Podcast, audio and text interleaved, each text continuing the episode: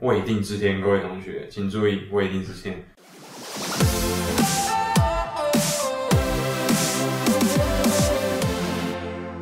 Hey, what's up，各位同学？Welcome back to Sean and Sheila. This is Chris again, and this is Sean. 所以今天上一部我们刚刚提到说要讲一个很敏感的话题，就是如果台湾出现危机的时候，美国会帮忙台湾战争？其实讲台湾，我们现在听到很多那个名嘴什么讲，都好像讲一副很懂的样子，没有用。我们今天那找到美国人在美军里面待过，跟你讲这件事情。So we have so many people, the celebrities, that you know, they have uh, they act like they know it all. They know what's they know exactly what's uh, U.S. military gonna do when Taiwan is invaded or it got some problem. So what's your point of view as a ex-military? Hmm.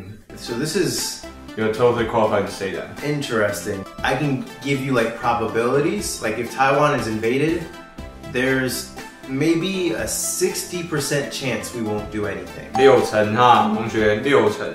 But maybe it might be more like 55, 45. It kind of depends.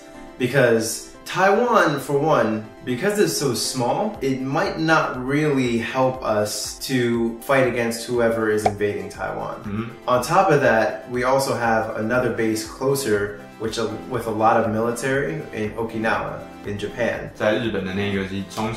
So it might not be like the best decision to defend Taiwan. But on the other hand too, you know, depending on who invades Taiwan, it may be not economically like good for us to like, Oh. oh, we're gonna go against them in war if they're like one of you know if they're a big trading partner for us. So it might be to where we just decide we're not going to fight on behalf of Taiwan. I know we have agreements. I know we have like all these things, but America really is about what's in its best interest. 美国只是为了自己的利益，要注意一件事情，美国只是为了自己的利益，说两次啊。 But also on the other side too, depending on if Taiwan gets invaded, it may be a thing to where America decides, well, this kind of conflict was inevitable and they want to get it kind of out of the way while they still have the power to deal with it before whoever it may be decides to mm-hmm. get bigger, or get stronger, or, you know, kind of just resolve the problem early. Also, it may be a thing to where America could be insecure about how close another country can come to attacking America. So if somebody invades Taiwan, it means it's a lot closer for them to hit America than it would be normally, you know? 嗯 Eh. What about North Korea? Why don't you just it's just it's just tiny and weak, and why do you just finish off and do the job once and for all? Because there's another country backing North Korea. I that's the main reason, I that. would think. Alright，各位观众知道了吗？这才是国际政治的真谛。永远不要只看一件事情，一个国家后面有另外一个国家，一件事情永远后面还有另外一件事情连锁连在一起，它跟我原本在想的真的都是不一样的。 And I mean, like I said, I think I said this to you earlier, but like Taiwan has not always been a democracy, so it hasn't always been in our best interest to help Taiwan because under the Chiang Kai-shek government, you were you were essentially almost equal with the Communist Party in terms of like crushing down on freedoms, not giving people choices. so it wasn't really like there was a big win either side, which we would choose. So um, that's like one thing too. And I think that it's kind of that problem. We don't know what decision would benefit us most. So yeah. 所以各位再讲一次，只有对美国最大利益的时候，他会做那个决定，而那个决定无论哪一个，都跟台湾本身是没有关系的，好吗？ I mean, we try to keep good relations if we can, but if it's like honestly, if it's if it's Taiwan or US, you know, if it's like if it's us or them, we're gonna pick, you know, we're gonna pick us. like, 所以各位，你觉得蔡英文跟川普谁会选？他会选哪一个？他当然是选川普嘛。你觉得他会把台湾放在美国前面吗？So you think there will be like if this invasion, there will be like 55 to 60 to, to do it or not? I think it's still 60.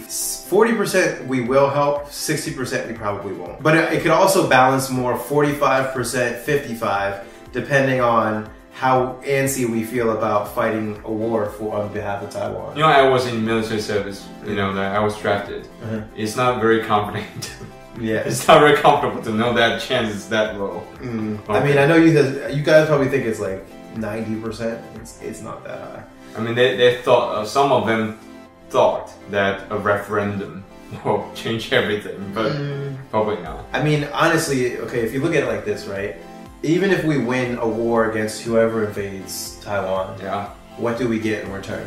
各位，重点来了，This is the major point, right? Kind of 打这场仗到底有什么东西能够让美国得到回报的？So in Afghanistan there will be uh, a trillion dollar lithium deposit, 矿产，and the Desert Storm will be oil from those regions. 石油，and then in in Libya oil。 Libya was different. Libya was about monetary policy. So 那个是有关于财呃财政的跟金融的东西。So the best of always of the best interest of the United States. Kinda, yeah. I mean that that's I think that's with any country though too. Because if we were like, hey Taiwan, come fight a war on our behalf, you guys would be like, nah, we're good. Like Oh no, probably probably they would. You think so? Yeah, I think so. Well, yeah. It's like they, they want oh, Yeah. oh I want so so when when the election comes in mm-hmm. you'll back us up. You'll back the the president or the, the I mean, I guess if, if that's the exchange, then yes, that would be different. If it was like, hey, you go fight this war for us, and then if something happens to you, we'll protect you. That'd be different. That's what they expect. Yeah. But it's not necessarily the situation. Yeah, so it kind of depends. Okay. It's kind of depressing result Sorry, of it's, the discussion. it's a hard truth. It's a hard truth. It's why it's Hard what truth. happened. 拜托各位同学不要再傻了，美国是美国，中华民国是中华民国，OK？ On the good news, we are prepared to protect Taiwan. Like, well equipped to do so. There's a lot of things that we could do to protect Taiwan if we need to. But I don't know if we will. Let me just put it like that. So 重重点永远是在那个但是后面，OK？所以他们是不是要这样做？他可以，但是他不会这样做。未定之天，各位同学，请注意，未定之天，爱台湾，好好赚钱，好好工作，把我们该做的事情做好，不要打仗，很简单。我是这样子，不支持台独，和平为上，赚钱为上。谢谢大家，John and Sheba，I'll see you next time. Peace. Peace.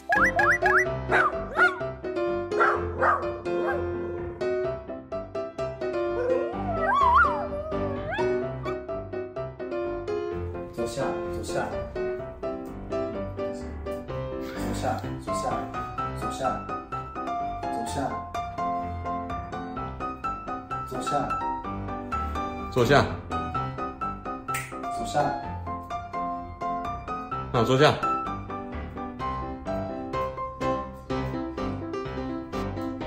走下，这是坐下，坐下。坐下，哎，